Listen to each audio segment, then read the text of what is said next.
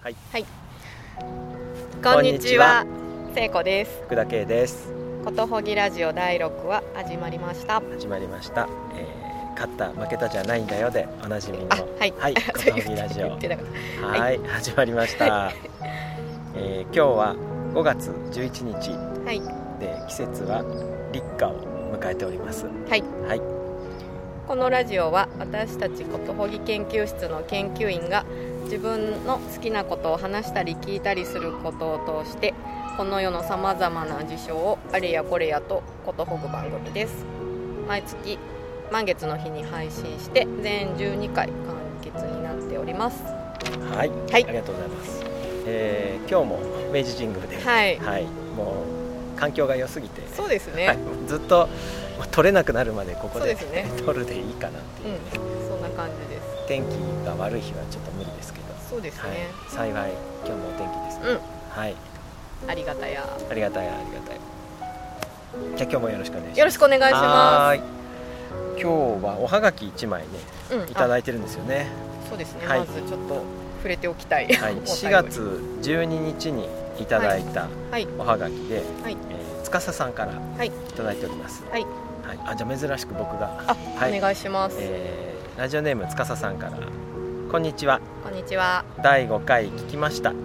次回も楽しみです。今日はどうしても気になったことがあってお便りします。あの勝った負けたじゃないんだよというサブタイトル的なものについてです、はい。第5回で K さんが「勝った負けたじゃないんだよ」って言った時にああそのトーンだったのねと思いました。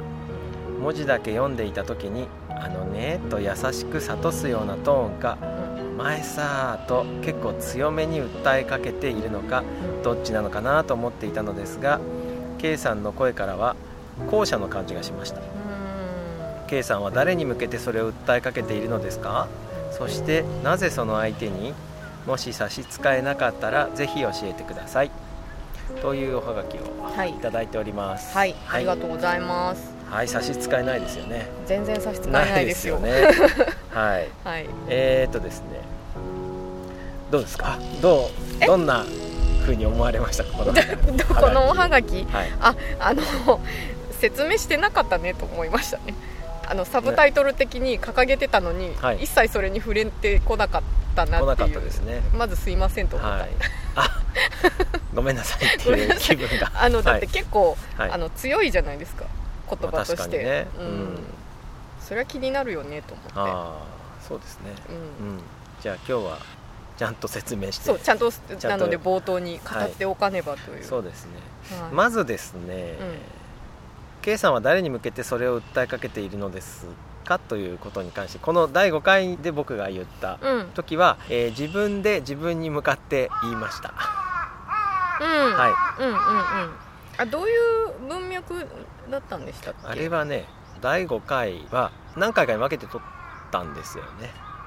あのねそうそうそう。あの1回うまく撮れないなっていう気分になって、あうんの撮り直してたんですよ、あの時は、うんうんでそのしかも1回目の時に、ううん。なんかうん負けたっていうう感じがしてね。う、んうんであこれもうダメだ敗北感と思ってたんだけど、うんなんかダメとか敗北感とかっていうんじゃないんじゃなかったっけうんうんうんっていう、ね福田君っていうあ、ご自分にはい、自分で自分に勝った負けたじゃないんだよっていうラジオなんだから、うん勝った負けたに持ち込まなくていいんだよっていう気持ちで、え言いましただから自分ではね結構ねうん優しく言ったつもりだったんですけど、うんお前さっていう感じがしたんですかねああそうかそうかはいそっか結構強めにこえちゃってたんですかね。でもそうんなになんかね深刻っていうか怖いっていうかはい。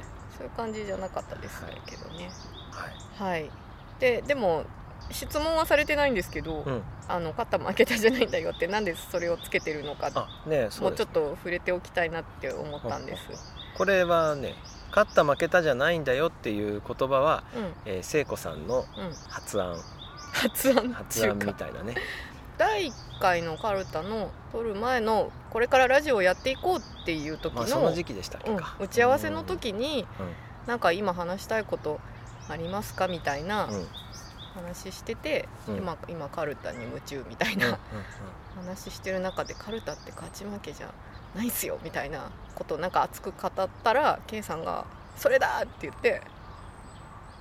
で私はその時なんで K さんがそんなにそこ拾ってくれたのか、うん。よく分からなかったんだけど。あー感情がねすごくこもってたんですよね。あそうなんだ、うん。うん聖子さんがね 勝った負けたじゃないんだよ。って言ってたの、うん、そんな。でそうか勝った負けたじゃないんだなって思ったんですよ僕が、うん。カルタの話で言うと、うん。やってることはあの勝ったり負けたりとかし勝負をしますから、うんうんまあ、勝ったり負けたりの判定がつくことをやっているんだけど、うん。なんかなんかヘリコプターがぐるぐる回ってますねあそこ。お。また何かあったんですかね。ありゃ。誰か極貧がいらしてるのかしら。あの1話の中でも話しましたけど、うん。まあ、やっぱりそのその人がいてくれるから試合ができていて、うんうん。ありがたいなっていうこともああるし、うんうん。編み物編み物っていう感じですかね、編みうん、試合をしてくれる相手と一緒に、物、こう見たことない織物ができるといいなみたいな、うんうんうんうん。あそうそうそうそう。そういうことも同時にやってるんだなって。でも勝ちたいしうん。それはなんかあの自分の全部をうん出してうん。相手にかかっていくっていうことがその場では一番の礼儀だから、うんうん人と人として、うん。うん、であのー人生でやっぱ戦わなきゃいけないことたくさんあって、日々なんか戦っているんだけど、うん。そこでもやっぱり自分の尊厳を守るために戦する戦いとかもありますよね、はい。あなんか重い話になってますかね、はい、いやあ あると思います、はいそういう戦い、ははい。でそでも、はい。それもやりつつはい。なんかやっぱこう常に見直していかないといけないのは、はい。勝った負けたなのかってことかなと思っててはい。近頃ね。あーあ最近でも聖子さんそれすごいよく言いますね。あ本当？うん。今と同じこと言ってた。その何を言ってたかっていうとうん。勝った負けたもまああるんだけどう、ん。何のためにやってんのかっていうことを見失わないようにうん。やるっていうことをうん。最近よくおっしゃってますよ。あそうですか。うん、うん。あそうそういうことが言い言いたい。うん、そういうことが言いたい。うん。そうそうそう。戦わなきゃいけない局面はあるし、うん自分を守るための戦いもするし誰かを守るための戦いもするんだけど、うん。やっぱそうその何のためにとかがなくなっちゃったらもうその勝ちたい勝ちたいみたいなんだけとか、うんうんうん。あいつを任したいとか、そういう世界にだけなっちゃってあれなんでやってたんだっけみたいうんうんなうんうんことにななるし、んなんかうーんなんかね無無用なうん。傷とか痛みとかがうん増えちゃうんじゃないかなってちょっと思ってますね。うん。うん、私なんか物事があーうまくいかなかったっていう時に、うん。それもやっぱちょっとこう勝ちたいみたいなとことかもあるかなって、うん。何何にか分かんないけど、うん。うん、はい、はい。そそんな。このおはがきからはそんなはい。そんな話がね。そんな話が、はい、そうですか。生まれました、はいうんなんか今話せてほっとしました、あほんと音それは素晴らしい。はい。あ K さんはなんかうん。思うところあるんですか？これに関して。うん、あのなんか勝った負けたじゃないっていうのは結構、うん。僕忘れがちだなと思っていて、うんうんうんラジオにねおはがきもいただけるし最近、うんうん。ありがたいなと思ってんですよ、はい、はい、けど最初始めた時ってうん。あのなこの瀬子さんって面白い人だなと思って、うんうん。あのこの人がしゃべるしゃべりをねあの世界に向かってシェアしようみたいなところから 始まっていて、うん、恐れ入ります。なんかそれって全然勝ち負けじゃなくないですか？勝ち負けじゃない。ないよね。ね。全然勝ち負けの気配もない意図で始まったはずなのに、うえ数回前にすごい敗北感を感じてるっていうのは、うん。まあ、どっかでなんか勝負になっちゃったのかな。自分で勝手にしちゃったのかなみたいなところがあって、うんうんうん。それはいい加減にやるってことじゃないんですけどね、うん。うん、ただ何のためにや、まあ、まさに今の話だけどさ、うんうんうんうん。何のためにやってんだっけ？っていうところにうん。あの立ち返るのにすごいいいフレーズだなと思って、うんうん。そうですね。はい。なんかつけといてよかったな。ていうか勝てないんだよね。あこのラジオ。でそもそも誰とも勝負をしていないので。なのでそう勝とうとしても勝てる構造がないので、うんうん。はい。あのはい。ね聴取率に応じてえ多額のキャッシュが転がり込むとかないですからねこれね。ないですね、そんな仕掛けもはい。してませんし、はい、誰も聞いてなくても別にやめろって言われないしね。うん、だからそういううん 勝手にやってますから。ねはい。はい。あの喧嘩しても12回やるとかね、うん。そのぐらいですよね。えうん、あ決めてること？決めてること、うん、うん。そうですね。こと保護とかね、あそうですね、そうそうそうはい。ぐらいなので。そうなんです。よちょっとやっぱほらあれだね。リスナーさんを意識しすぎてるのかも。ああこれ楽しんでくれるかなとか。ねそういうのは後からついてくるもんですよね。そうですね、うんうんうん。気に入られたくなっちゃうじゃあ気に入られたくんリスなっちゃう。ナーさんに。うんうんうん。いや嫌われる必要はないけどね。嫌われる必要はないけれども、そんなのはいやりたくて始めたっていうところから離れちゃうはないようにね見失わないようにねそうですね。はいやりたいことをやりましょうね、うん。ありがたいなこういうことを考えさせてうん。いただけるリスナーさんとかお便りとか、うん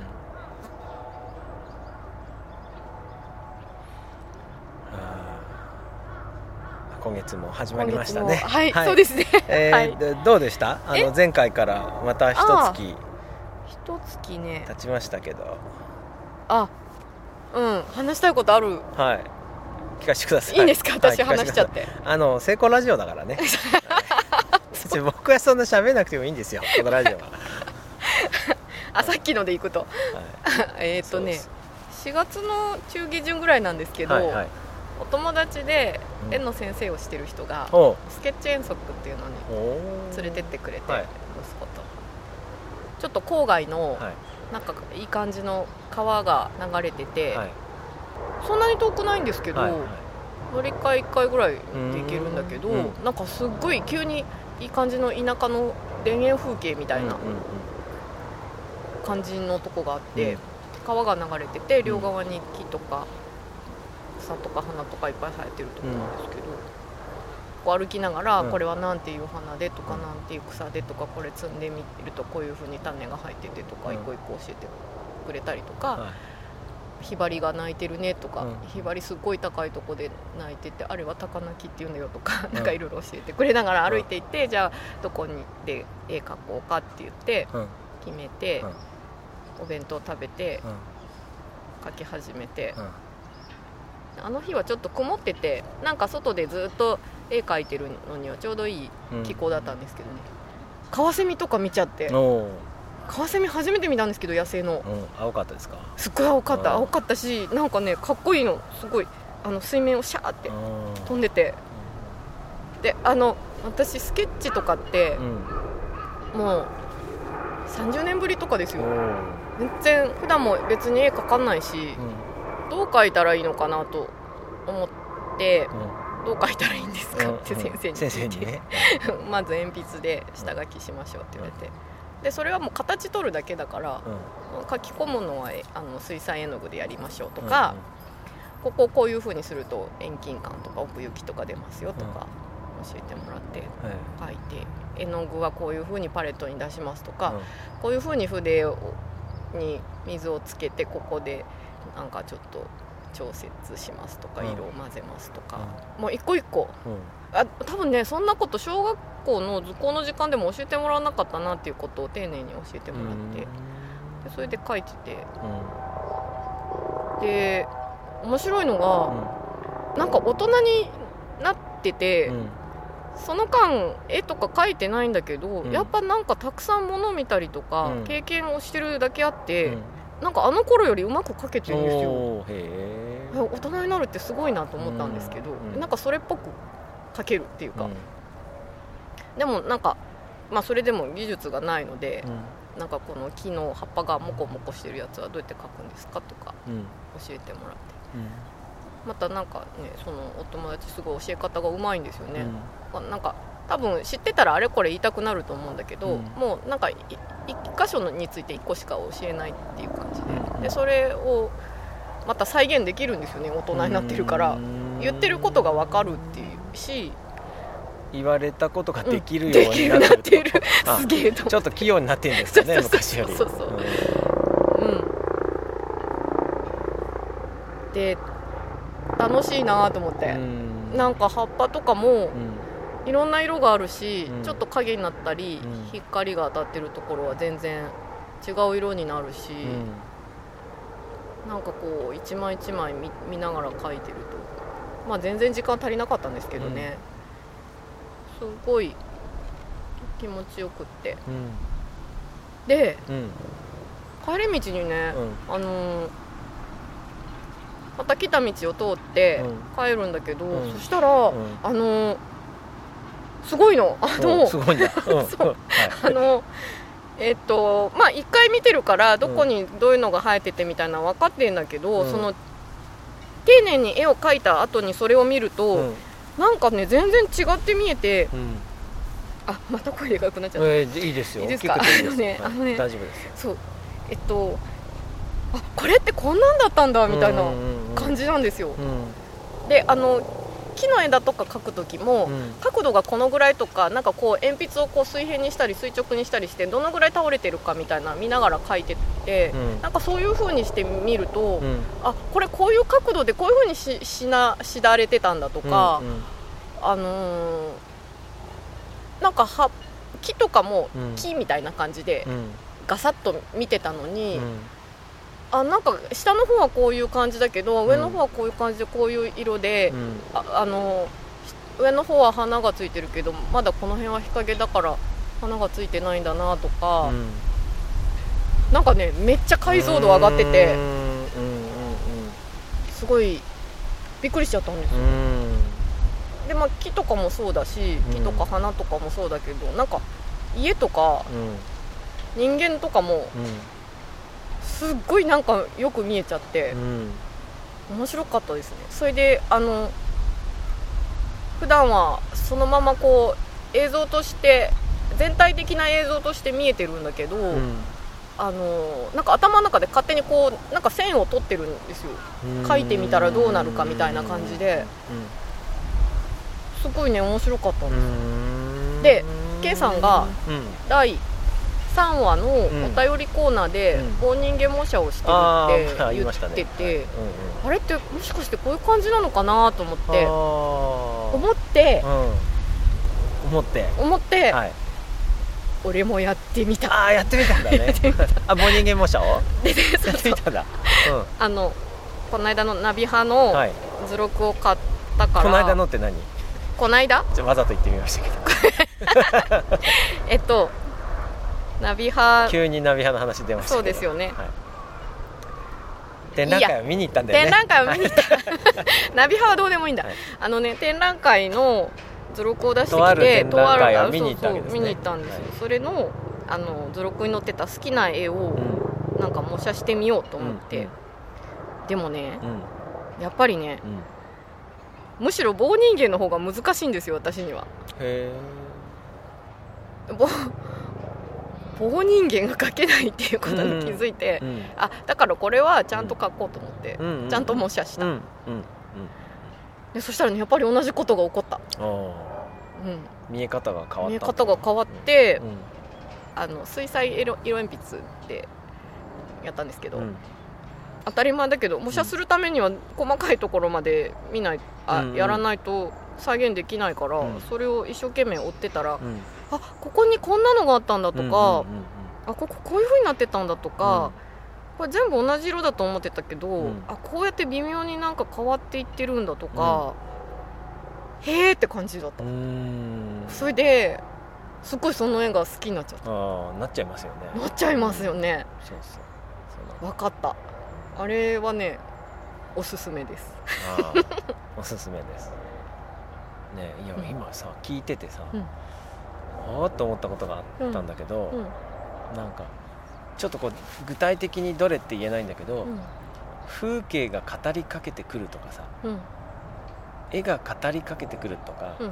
その語りかけてこないものがうん。語りかけてくるっていう比喩があるじゃない、うんうんうんうんうん。で今聞いててああそういうことかもって今思ったの語りかけてくるとかうん。ななんかみ耳を澄まして語りかけてくる言葉を聞こうとするみたいなさうんなんかああいうのってうんうんうん。でも語りかけてこないじゃん？絵とかって、うんまあね。う 口ないしね。今ね思ったんだけど、あ語りかけてくるんだと思う。あごめんなんか超うまく言えないんだけどさ。え聞こうとするとってこと？その書いたりしてあなたに近づきたいみたいなことを起こすと語ってくれるそうそうなんかねファッと全体的に見える印象みたいなものってうん。全体的な印象としてドーンってうん。受け取るんだけど、うんうん。その今もこうラジオだからうん。言葉を一つ一つ並べてるじゃないですうんか、パーツで。う言葉をんうん。一つ一つ並べているみたいなうん感じで、うんうん。その風景みたいなボーンってくるものをうん。そういう一つ一つの言葉みたいに一個一個うん。並べて受け取るみたいな体験っていうことがうん語られてるっていう感じがするのかもって思った。のはあ。へえ。で語られるっていうのは実は、その言葉を聞くっていうことでももちろんあるんだけうど、ん。その言葉を聞くとか語られてるとか語るっていうのは全体的な印象が相手に届くようにうん。一つ一つ順番に並べて送るとかうん。一つ一つ順番に受け取るとかっていう時にその語られてる感みたいのが出んのかもと思った。うんうん語りに耳を傾ける形で印象を受け取ってもいいしボーンって全体的にね、受け取ってもいいし、あの受け取り方はいろんな方法があると思うんですけど、あの喋ってないものが語りかけてくるみたいに感じる時っていうのは、もしかしたらそういうふうに受け取ってる時なのかなって。今聖子さんが言ってるのを聞いてそう思った。うんうんそういう自分の側がそういう風になってるのかな？そういう回路が開いてるそういう感じですよね。ううん。ん、そういう準備ができてるとか、うケッチの方がんうん。まああのその現実の場所にいて音とかうんうん風とかうん。匂いとかもあるから、うん。よりその体感としてうん。うんスケールは大きいですけどね、うん、これって何にでもそうだから、うん。そういうふうに見ようと思った時に、うん。あの時のあの感じを思い出せばいいんだと思って、うんうんうんそしてなんか なんかのスイッチをオンにすると、うん。そういうふうに見れてうん。例えばなんだろうな。うーんなんか美味しく食べたい時とか、うんうん 丁寧に読みたい時とか、うん。全体としての印象うんだけじゃない受け取り方をしたい時にそういうふうに自分がなれるんだなと思って。あ。そう何を見たらいいか分かんないみたいな時に、ーうん。ただ細部をじっと見るっていう時にそのうん。頭の中でうん。絵を描いてみたらみたいなやり方を一つなんか覚えたのはうん。すごく収穫でした、うん。そうするとなんかがぜん見えてくうるんんですよね、で私は普段絵を描かないのうで、ん。よりそれが新鮮うんだったな。気になるものが語りかけてくる言葉をうん。聞き取るにはみたいな感じになるのかな言い方として。そうそうそうそう、うん。そうかも。喋らないものの言葉をね、喋らないものの言葉を。うん。うん。僕も最近結構気になってたので、うん。うん、またちょっと進んだ。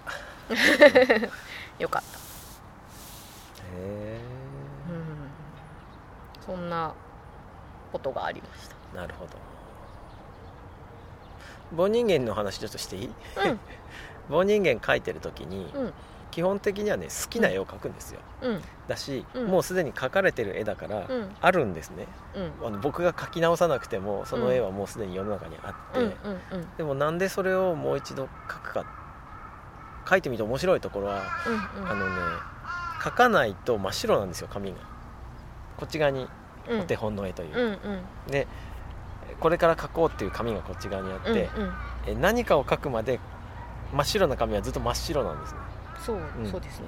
うん。でえこっちに書いてあるものをよしじゃあ書くぞって言ってこっちに書くじゃないですか、うんうん。そうすると、えー書いたところだけがうん。絵になってるんですよ。うんでそれとうん。こっちは似ても似つかないっていうかうん。書いたものしか現れないんですね。うん。あのコピーとか写真とかだとうん。全部写っちゃうじゃない、うんうんうん。ところがあの手書きの時ってうんうん。書いたものしかそこに現れないので、うん。書いたってことは見たっていうかさ、うんうんうん。そう自分の中を一回通ったみたいな、そのうんうんあここう自分の中を通ったものがこっち側にこうやって出てきてんだなってうんいうふうに、でうんそれを見比べてるうちにう、んうん、なんかあれこっちに書いてあってこっちに書いてないものがあるぞっていうふうにだんだん細かいところに気づいていくんですよでっかいものはまずバンバンと書いてうん。でもここに何かある。なんだろうこれ。じーっと見るとあこれ割れた瓶のかけらだみたいなのに気づいたりするんだけどそれはねパッと見見た時なんか気づいてないんですうんね、でも端からえーこうやってこうやって自分の中を通して一個一個こう要素を移していくと初めて気づくものっていうのがあってそれは本当絵の中のお話をね聞いてるような感じなんですあよー。全部一つ一つ全部順番に置いていかないとその先に進まないので、うん。うんそれがねあの面白いなと思ったんです。で逆にねもう絵の印象とかうん。そのその絵の絵そのものの良さみたいなものはもうその絵が持ってるからうんうん。別に僕が再構成しなくてもいいんですね。僕がその絵の話を聞き取るっていうところに焦点を合わせてうん。うん合わせられる安心して。それがねいいなと思って。うん。一から自分で描くとさうんうん。その絵がなんかうんいい絵であってほしい気持ちとかが生まれちゃうっていうのかな。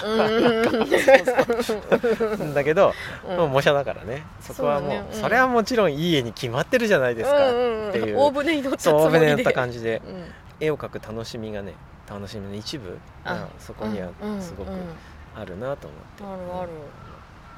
本当楽しいんだな。うん楽しい。で、うん。ななんか何を考えながらうん。この人はこれを書いてたのかなとか、その時どんな感じだったんだろうとかも考えたの、うん。うん。感じる。表情を描いてる時も結構楽しいんだよね。うんうんうんうんうん。あなんかその一個一個の自分の解釈の確認みたいなうんうん。感じだから、うん。よそのよりこう自分の中でその絵がうん。すごくこうしっかりした存在になっていく、うんうん。そうなんですよねでそれは合ってるかどうか知らないけど、うん。なんかこういう形に見えるから今日はこういうふうに見えるっていうね。そうそうそうそうそう。うん。ああいうエンターテインメントがあんだなと思って。うんうんうん。すごい発見ですよ K さんうん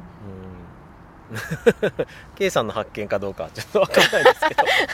模写あのーうん。模写は絵の学校では必ずやりますからね。あそっか、うんやるけどただああいうふうにはやってなかった。もっとそっくりに描くから。やああうん。うんうんっぱり絵面が似てないと模写されてることにはうん。なってなかった気がする。棒人間模写はね全然絵面違いますからねあうん。違うけどうん。なぜこんなにうん。こう好きな絵と触れ合った感じがするのかっていうところはすごい不思議なんだけど、まあ今日話を聞いてみたら、うん。そうかそうかその語り絵に語ってもらう方法が分かったっていうことなのかな。絵の言葉に耳を傾ける方法の一つなのかなあどう言い直してもなんかスパッと言ってないけどまあ、うん。まあこんなもんかな。今のところ。今んとこ精一杯で、箱の話もできてよかった。あよかったですね。嬉しい。ありがとうございます。ありがとうございます。はい。うん。他に何かありました？あ他に、うん。えっとね。うん。先週の日曜日にうん。一箱古本市っていうのに出たんですよ。はい一箱古本市っていうのは、うん。まあ、みかん箱ぐらいの大きさの段ボールにはい。古本を入れて。決まってるんですか？決まりがあるんですか？あ大きさとかねうん。決まりがあるんですよ、はいはい。みたいそのうん。位置によって、うん。市場によって。うんうん、そんぐらいのうん。大きさの箱に入るだけ入れてお店を開くっていう、それもまあ別に本屋さんが出しててもいいんだけど、うん。それを本屋さんでも何も何でもないうん。普通の人がうんお店屋さんになれるっていうのが多分楽しうん。いやつだと思うんですね、うん。それに出るの2回目なんですけど、うん。去年の秋に1回出て、うん。ですっごい楽しかったからまた出ようかって言って、うん。同じ友達とうん。出たんですけど、うん。やっぱ楽しかっ楽しかったんだ。た楽しかっそれはよかった。た、うん、あえっ、とねーうん。やっぱいちいちえーしゃべしゃべるんですよ、うんまあ、え買う人もどんなことどんなことやってんの？あどんなことやってるか。ああだかおら店屋さんごっこみたいのをしてるのは想像がつくんだけど。うん。あで一箱なんでしょ？で一箱。箱が本の箱本が入ってるんですよね。そうそうそう、うん。それでえ道端で「この本どうですか?」って売ってるんですよね、そうそうそう。でかあの屋号とか決めて、うん。あのその看板出したり、うん。なんかいい感じに見えるようにレイアウトしたりとかするんですけど、うん。でお客さんが来て、うん。あーって見て見る。は手に取る手に取った時に「い、うん。あその本ね!」って言ってうん「その本はね私がうん。小さい頃に」とかうん。話すうん。それう わ店の人やかましいみたいにはならないんですか？あそれが、うん。あの買う人は、うんそれを楽しみにう来てる。もうじゃあそういう場所なんですね。そう。うん。あの自分だったらさ、うん。探せない本に人を介して出会えるっていうのかな、うん。あの本が欲しいんだったらうん。検索して、うん。あのなんかね。Amazon アマゾンでで買買えばいいじゃないですか、うん。なんかそうじゃなくて、うん。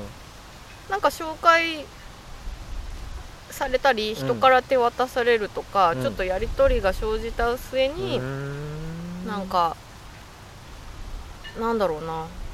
ちょっとこう特別なものになるっていうのかな、うんうん。まあ、もちろん探してる人もいると思うんですよね、うん。こうこういうテーマでこういうなんていうかな、えージャンルのうん。こういうテーマのうん。本を出してる人がいるから、んそこにもしかしてあの本があるんじゃないかって探しに来る人ももちろんいるんだけど。多くの人は多分偶然の出会いをうん求めてうん。来ていると思う、うん。でそこでまあ店主からうん。そその本がどんなに素敵かとか、自分とどういう関係があるかとか、なんかっていうことをなんか語られ、うん。うんあそうなんだと思って、うん。自分もあ私もなんかこの本と今ピピッときたんだけどなんか関係があるのかもしれないなって思って、うん。そしてなんか買ってってくれうんたりとかするんですけど、そういうその面倒くさいやり取りに加えて、うん。さらに今回はうん。私たちは、うん。あの買ってくれたらうん。音読をプレゼントするっていう お加えて。今流行りの。今流行りの音読。流行ってますよね聖子さんねはいそうなんですよ、うーんどこ読むんですか？ああのね事前に決めていってう、ん。前の日にそれも準備してたんです。ごい時間かかったんですけど、うん。まあなんかここが好きとかあこの本で初めてーはい。なんかそのその本の世界に初めて出会う人がこのフレーズを聞いたら、あのあーってあのなんだろう読みたい気持ちがうん。もっと高まるかなみたいなところとかを探して、うん。文庫本で長いのだと3ページぐらい読んだかな。そんなに結構ないですね。結構はい。短いのもあった。うん。もう5行とか10行とかでうん。やめたりしたものもあったし、うん。あとレシピ本みたいなのはレシピを読み上げたりとか、うん。詩みたいなやつだと本当にあ詩みたいっていうか詩か、うん。詩集とかだと本当になんか詩一編を読むみたいな感じで、だからなかなかねうん。あの買わせてもらえない店っていうか。あだったんだけどすごいねそれがね良かった。ー好評だったんですね。うん言ってもらえて、うん。なんかねあのそれを楽しみに買いに来てくださった方とかもいたんです。ようん。ですごいね嬉しかったな忘れなそうですよねうあのんうん。この本買った時読んでくれたよなみたいな。ねうんうんうん。うんうん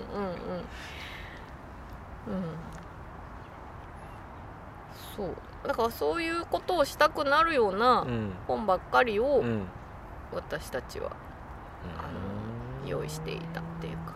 だからあの不用品処分とかじゃないんですよ、うんうんなんか自分も思い入れがあってうんうんでももう今はそれがなくても大丈夫になったから、うん。次の人にそれを必要としてるその本を必要とししてる人にうん。なんか手手渡しでできたらいいなと思う。いいな。お店屋さんやりたい、うん。なんかね一箱古本市って全国的にうん、やってるみたいなんですね。あーそうなんですね。そうなんですよ。だからあの同じでとこに出てた人たちも、うん、なんか全国のいろんなとこに出てたりとかへえじゃあ僕も店出せば出せるんだね。そう申し込めばね。申し込んで本一持って箱くる。古本市からお店屋さんやろうかな。うん。あそうね。なんか。フリマとかも出たことないからね。ああそっかそっか。うんなんかなんかこう対面販売したいなっていう気持ちはすごくあるんだけど、うん。やってたことなくて、うん、うん楽しいでやっすてみたい、うんでその時うにん、やっぱ本が本の形をしてってくれてよかったなと思っうんた、うん。うん。この形でなかったらこういうことはできないしね、うん。なんか自分にとっては、うん。あのー本って当たり前にあって、うん。当たり前にある大事なものっていう感じでうん。ずっと生きてきたんだけど、うんあのそれが、まあ、読書会をやったりとかうん。するしうん。あるいはこうやって売るっていうか、うん。お店屋さんみたいな感じで出会えたりとか人と、うんなんか本ありがとうって感じ。う、ん。うん、こうこういうこともうん。なんかできるんだなってうんいうか、こういうななんだろうな。付き合い方っうんていううん。かそうなんか読書会とかやるまでは多分もっとその、単なる個人的な営みみたいなうん。感じだったんですよね、うんなんかあの日々の食事みたいな感じで。それについてまああの貸し借りとかはしたし、この本読んだとか友達とちょっと話すことあったりとかしたけど、うんなんか知らない人と会えたりとか、音読をさせてもらえるとか、うん。知らない人に。うん。そんななんか素敵な体験もさせてもらえるなんてありがたいなと思ってうん。思いました。ありがたい時間だったんですね。うん。うん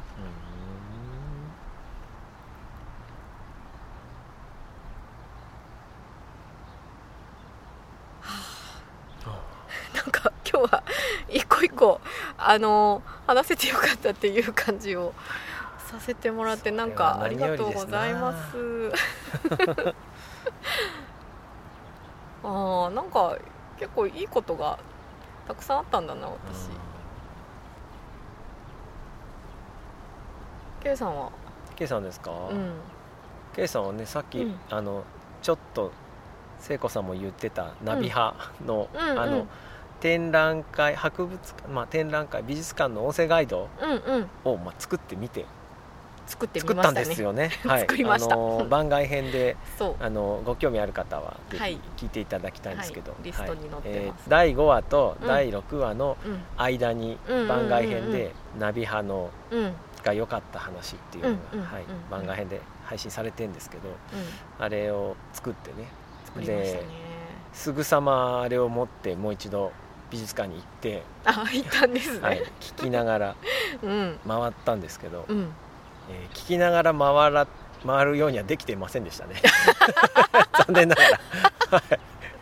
ちょっと賑やかすぎた。に赤もあるし、うん。そのあ音声ガイドって随分いろいろ気使って作ってあんだなっていうことをね、あの改めてうんうん学びました。あの売ってる音声ガイドがね、うんうんうん。あ500円とかで借りられるのが、うんうんうん。干渉の邪魔をしないように。そうそう。いろいろできてるんだなと思ったし、うんでもすごくねやっぱり、うん。あの棒人間もそうですけど、あのうん真似して作ってみるっていうのは面白いね。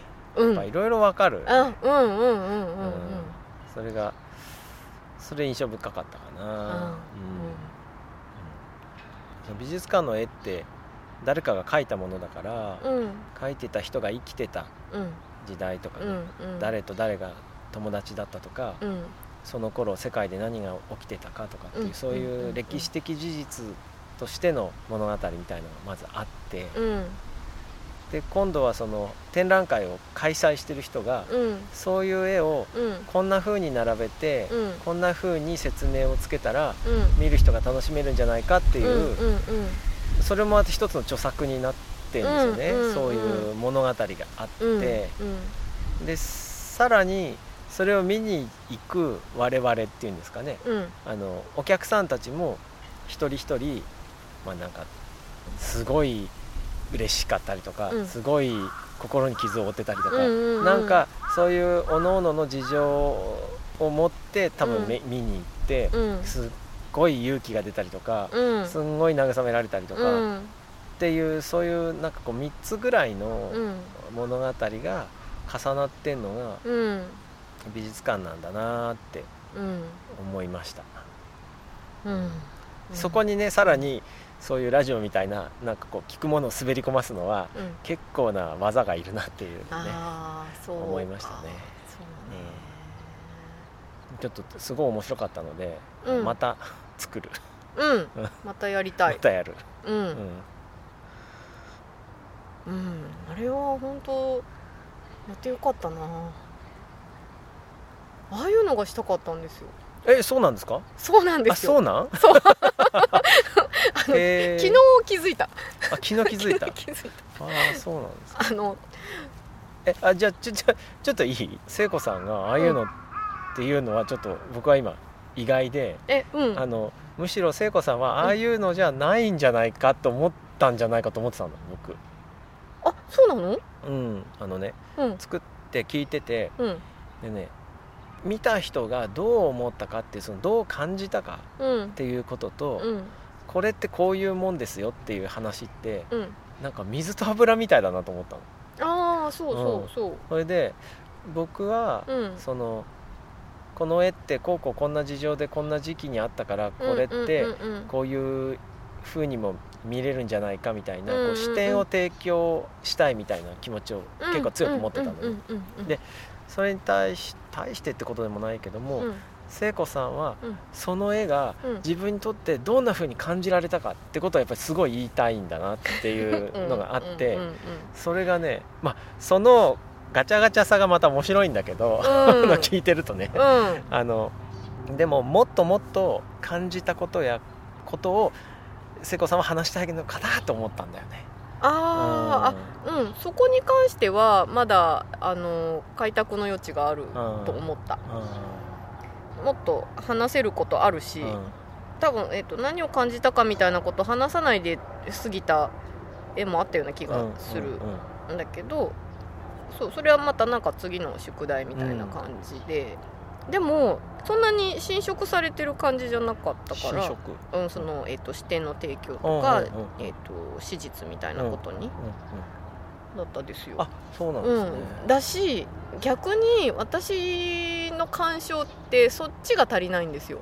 はなんか。かん感じすぎ？そうそうそう。そう 自分との関係とかばっか考えちゃって、うんうんうんあの本当はそっちだってすそ本当はそっちっていうか、そっちもやっぱすごくうん。面白い人間の営みの物語じゃないですか、うん。うんでそれもすごく聞くに値するうんうんし。うん。だけどねなんかうんそれが同時には自分の中で行えないできたんですよね、うん。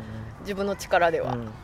なんかそれがうん。なんか、あのー、2人で話してみるっていうことによって、うん。あなんか実現できてると思って。おー。じゃあいいとこもあったなんかすごい疲れったんじゃないかななと思って。もともとほら、うん。僕音声ガイド作りたいなと思ってたからうん。なんかこう付き合わしちゃったみたいなね。いやいやいやいやすげえ疲れたんじゃないかな。わじゃあ悪いことしたなみたいな気分もあったんですけいやいやいやいやどあのねえっと2014年の7月ぐらいからうん。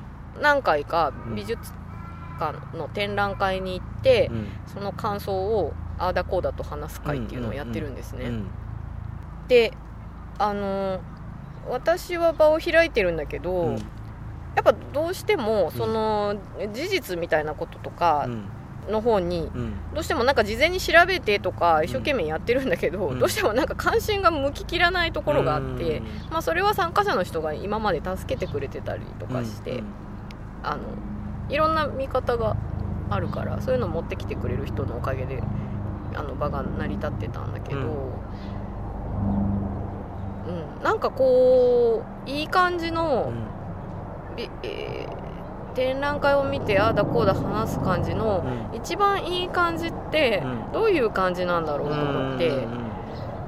ずっと追求してきたんですよ、うん。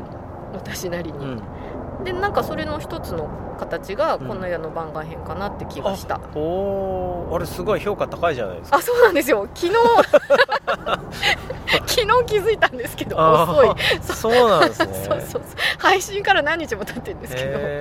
あのはっと思ってあそっか私こういうのがやりたかったんじゃんと思って。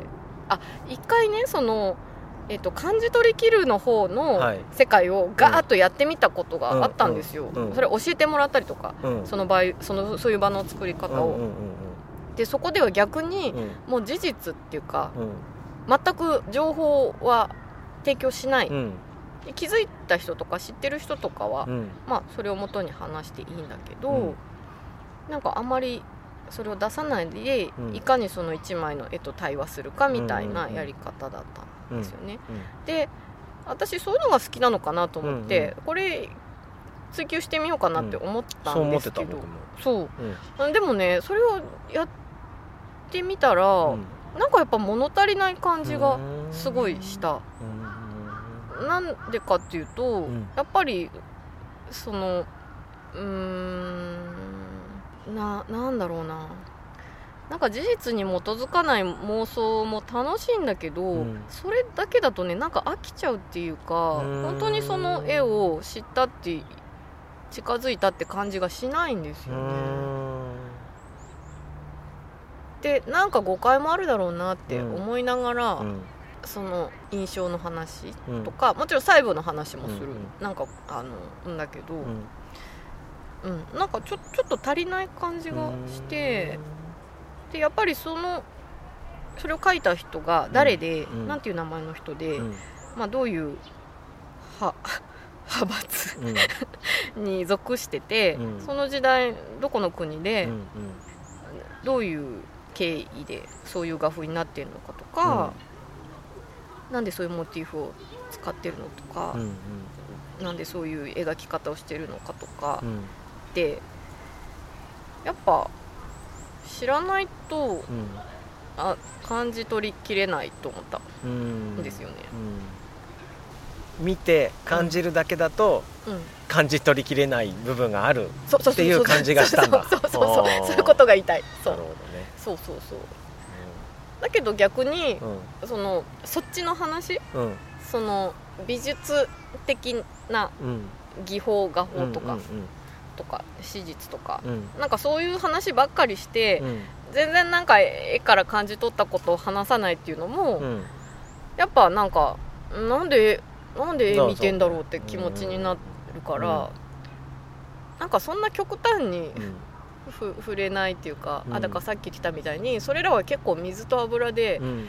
なんかいっぺんにするのって難しいから、うん。なんかどっちかに触れたりっていう動きがあるんだなと思ったんだけど、うん。でもなんか素人の庶民がうん。普通に絵を見て楽しみたいっていう時うに、ん。どうにかその両方をうん。なんか一度に 味わえないだろうかと思って。一人では難しいんだけど、うん。なんか場としてだったらうん。なんか可能なんじゃないかなってずっと思ってきたので、うん。うん。あれが作れてすごい嬉しかったです。うんそうもうちょっとできるなと思っうんうんたなんかでもねうん。ゼロっていうか全くうん。満足できない感じではなかった。ん。ままずね、うん。一番楽しかったのは、うん。これを聞きながら絵を見るぞと思ってワクワクしながら地下鉄乗ってる時はね本当にワクワクしたんだよね。もうあれだけでね、うん まああれだけでもよかった。それを携えて。うんうんうん。で実際聞いておやーって思ったところもまあ面白かったんですけど、うんうんうん。うん。うん。うんあそんな風に美術展を楽しんだことなかったですからね。そうですよね。本当。面白かった。またやろう、うん、うん、またやろう。はい。はい。ありがとうござあいました。りがとうございました、はい。うんじゃあお便りコーナー行きはいましょう、お便りコーナー行きましょうかね。はい。では1枚目ははい。これこれいかがですか？はい。はいラジオネームゆかこさん。はい。聖子さん福田圭さんこんにちは。こんにちは。ラジオは第1回目から楽しく聞いております、うん。今回の聖子さんのお話の中でうん。語学学校で普段日本語でなら言えないようなことを外国語だということができたし相手も「あそうか」という感じで受け入れていたという言葉が印象的でした。うん。うん私も外国人の友達と異国で外国語で話していると日本語では絶対に言わないことを言えたり言いたいことをお互いに言って受け入れる人間関係が築けると思ったことがあります。もちろん日本語でのコミュニケーションとどちらが正解かという問題ではないのですが時々無償に異国での率直なコミュニケーションが恋しくなります。このことは自分の責任の領域を明確にするとも関係していて自分と他者の境界がきちんとついているからこそ可能になるコミュニケーションなのです。私は私あなたはあなた違っていて当然だしお互いに嫌なことははっきり言えばよい。ただし自分のやったことや言ったことには責任持て。みたいな世界は時々ゆるゆるとした生ぬるい空気に慣れたジャパニーズには辛いこともあるけどその中で自分とは何かと考えることが多かったなぁとなんだか昔を思い出して海外に今無償に逃亡したいです。長くなってしまいましたが次回も楽しみにしております。ありがとうございます。逃亡？逃亡したいみたい逃亡したいんですね。うん。何か何かから逃げたいんですかね。そうですね。無償に、無償に。うん。そうですか。うん。じゃあこう定期的に異国に行けるといいですね、そうですね、うん。率直なコミュニケーションがうん。ちょっとしづらい環境にいらっしゃるんですかね。ね異国に行ってそういうコミュニケーションを取ったらあの健やかさを取り戻せるんだとしたら行った方がいいですよそうですねね。ねあの香港行ったみたいに。そうそう。じゃあゆかこさんは異国に行くべきっていうことですかね、そうですね。う、ん。なんか今いいタイミングなのかもしれないですね、この間のこれ前回のうん。第5話のうん。その1で私が香港に行って考えた話うんをしたんですよね、うん。であの時日本語の中になんか問題があるんじゃないかみたいな話もありましうんだよね。うん。うん日本語の中にそういう作りがあるのかもねっていうね。そうそうそう。かもねっていう話をして、そういうところもある。しうんうんなんか関係ないところもうんある。うんかなってなんか、うんこの間から配信してからうん考えたりまたこのお便りもらって考えたりうんしててう、ん。うん。なんか率直なコミュニケーションも、うん。もちろん言語的な制約もあるけど、うん。やっぱ誰がそれを言ってるかとかうん。が大きいだろうからう、ん。なるべくねうん。頑張ってるんですよ。うん。そその後の私。そう かその後頑張ってるんですねはい頑張ってます。はい。はい。ゆかこさんどうもありがとうございまます。じゃあケンさん。すはい次私が読ませていただきます。はい、えーラジオネームあるこさんかな。うん。うん。初めて初めてですすかねはいそうですね。はい、えーこんにちは。こんにちは。こんにちは。いつも楽しんで聞いています。今回、えー第5話その2は K さんの「指摘だな」がずっと「素敵だな」に聞こえてました。好奇心なのですがうんお二人は収録の時に向かい合ってお話しされているのですか？うん。それとも隣り合っていますか？うん。私は人と話す時向かい合うより隣り合うの方が好きなんです、うん。最近気づきました。うん。ことほぎラジオはいつもお二人が隣り合って話しているように聞こえていてうん。それが好きな理由なのかもと勝手に思っています、うん。次回も楽しみにしています。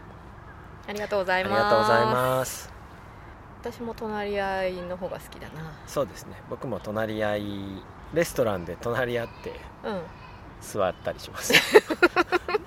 ちょっと変わった人だなっていう風に見見られますけどね。ウェイトレスさんとかすっにごい仲いいみたいな感じです。そうね、でもなんかいいですよね。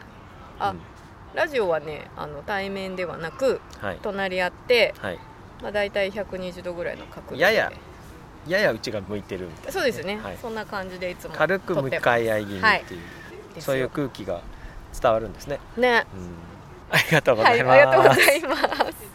はい。はい。でははい。次のお便り。はい、はい。再び司さんですね。はい。ラジオネームつかささん。こんにちはつかさです。こんにちは。第5話その2聞きました。私にとってはなんだかちょっと不思議な回になりました詩と指摘のお話は明らかに今まで誰からも聞いたことのない類のお話でした。自分の知っている世界の話に引きつけて考えてみようとすればできなくもない。でも今はそれをあえてせずにわからないということも含めて丸ごと抱えていたいと思っています。ラジオを聞いて一日経って少し世界がゆっくりにかつ鮮やかになっている気がします。今のこの感じを残しておきたくて取り急ぎお便りしますね。次回も楽しみにしています。ありがとうございます。ありがとうございました。丸ごと抱えてください。ね。ありがとうございます、う今まで誰からも聞いたことのない類のお話っていいな、んうん。少し世界がゆっくりにかつ鮮やかに。へ見え方が少し変わったんですかね。え。ねえへえ。んか自分でラジオやってるからかわからないけどうん、うん、やっぱり客観的には聞けないから客観的にはことほぎラジオをねあー自分がまあ喋ってるじゃないですか。そうですねすね。なんかこうどんな感じなんだろうなと思って、その全然自分じゃない人が喋ってるものを聞いて誰からも聞いたことのない類のお話を聞いてる感じとかって、いいな。うんうん羨ましいな。司さんは詩に詳しそうなお便りから印象を僕持ってたのでうん。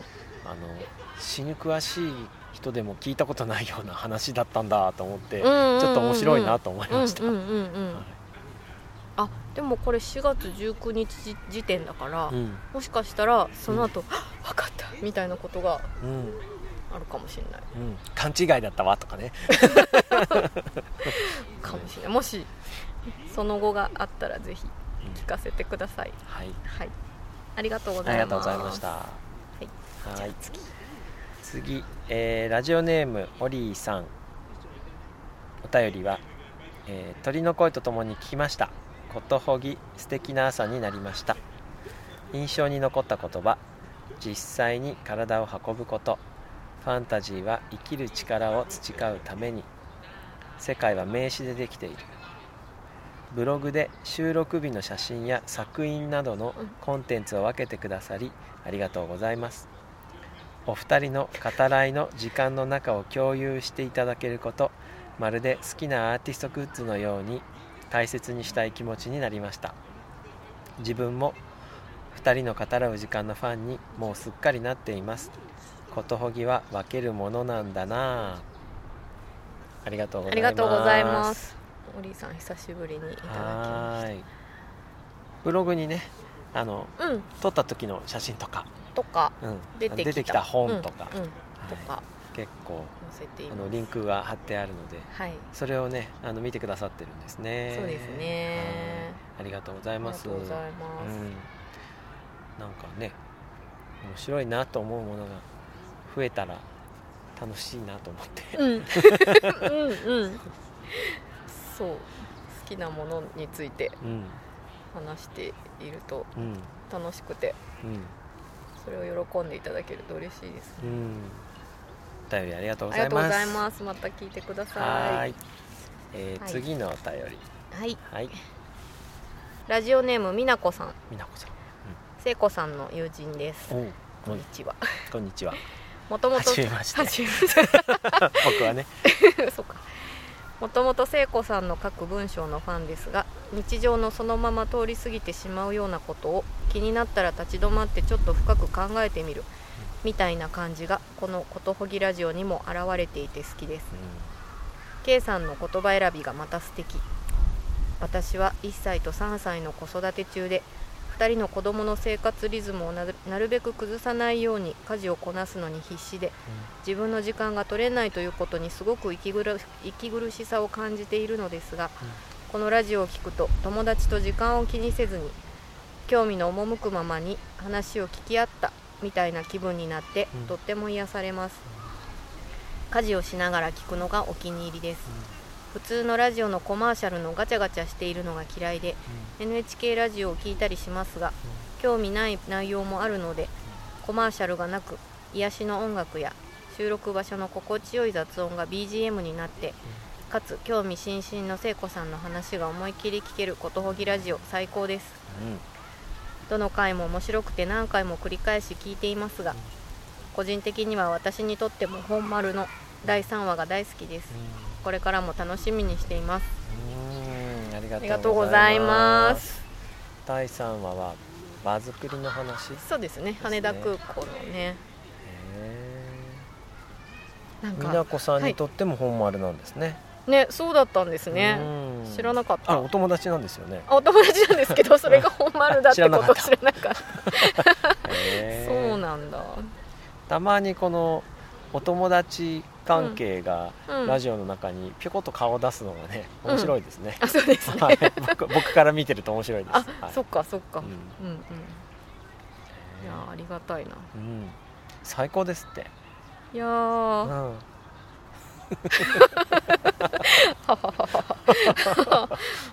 恥ずかしいや。癒しの音楽って朗読のことかな。かな。音楽流してないですし。音楽でもほら最初と最後にちょっと入ってるから。あああれか。うん。そっかそっか。うん。なんか私も家事をしながらうん。聞くの好きなんうんで、うん。あ一緒だと思って。あそうですね。うん、すごい嬉しい。僕も編集中のを聞き直したりするのはね、うん。朝子供がうん。小学校行ってうん。から、うん。えー茶碗洗ってうん。洗濯やって、うん。洗濯畳んで、うん。えー干してみたいな、うんうん。一連の小1時間でうんうん。うんやってますね、うん。なんか聞聞いてるのに、うん。ラジオだから聞いてるだけなのに、うん。話を聞き合ったみたいな気分になってるんですね。うん、なってくださってるんですね。だから、うんやっぱ一緒にいてくださってんだな。うん。ねそうなんですよね、うん、そうそうはがきをくださる皆さんとやってんだなっていうね。うん、3人目のそうそうそうそうそう、3人目のというかうん。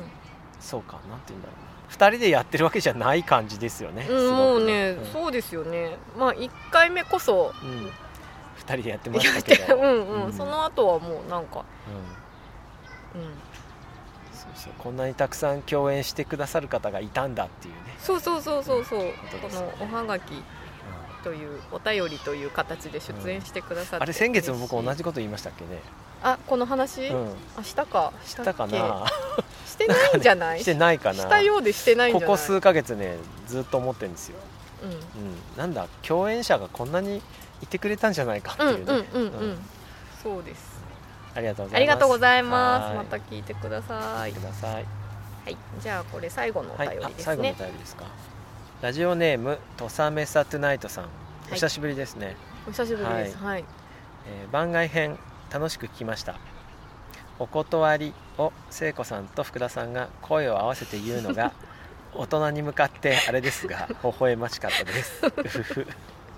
専門家じゃない人間は感想を語るな的あり方は硬質でそれに対して柔らかく中を入れている感じが良かったですオルセーのナビハ店行ってみたくなったな。うありがとうございます。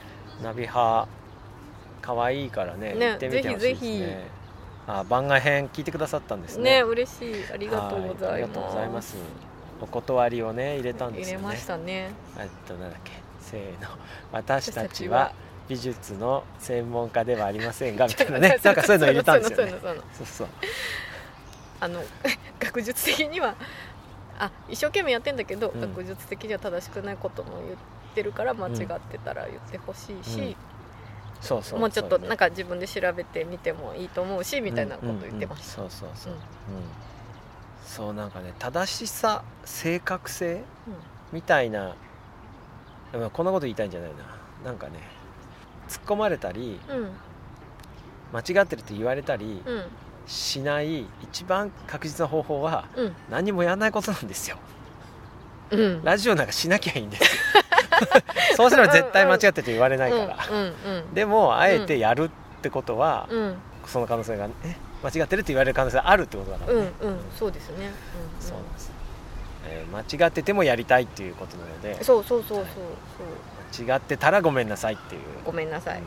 それは謝るけたまにねあのデマとかね。どうん。ああいうのとどんどの程度違うのかなって思う時あります。そうですね。そうですね。あのデマに気をつけようとかね言うじゃないですか。うんここで答えが出るような内容ではないですけれど。そうですね、はい。ああの普段のことほぎラジオで話してることも、うん。多分にそういうものが含まれてうん。いると思うけど一生懸命はやってるし間違ってたら後で訂正もするし、うん。でもなんかやっぱやりたいので、うん、うん、やらせてくださいみたいやらせてください。やります。なはい。はい。お便りありがとうございました。はい、ありがとうございます。はい。行ってみてください。あそうですね。5月21日まではい。やってます。はい、はい、じゃあお便りお便りははい、以上ですね。はい。はい。さて。今日はいかがでした？今日はなんか決めてたような決めてなかったような。あうん。話すことをね。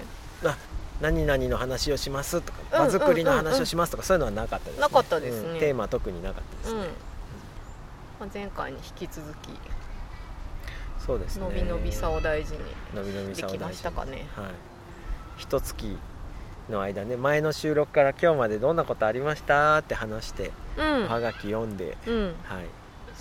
あのふんわりしてて、うん。うん、でも言いたいことも言った感じはしますね。するする、ね。するするする。うんうん。あのたまに番外編でうん。